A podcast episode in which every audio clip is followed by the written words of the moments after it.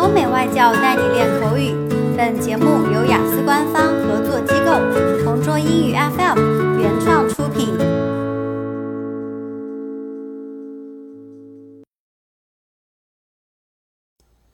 Describe a time when you were surprised to meet someone. You should say when it was, who you met, and where it was.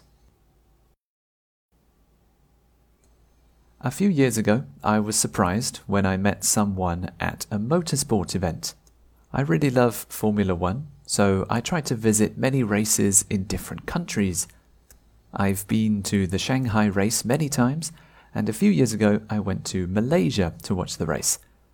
Sadly, my friends don't like Formula One, so I went by myself. I remember posting a status update on social media about being excited to go to Kuala Lumpur and watch the race. The Malaysian race has almost 100,000 fans every year, so it's very busy and there's an exciting atmosphere. It was okay to be by myself because there are lots of shops and interesting events to watch, but it was a little bit boring. Suddenly, I got a message on my phone. It was one of my friends from university. I was a little bit surprised because we don't talk very often but his message said that he was at the race too.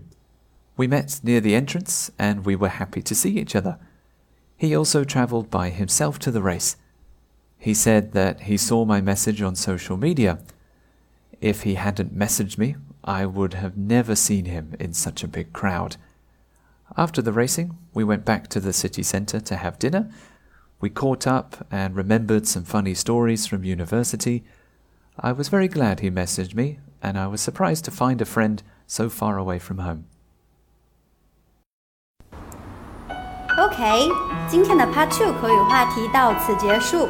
想要获取每个季度最新完整口语话题，关注公众号“同桌雅思英语”，回复关键字“口语题库”就可以啦。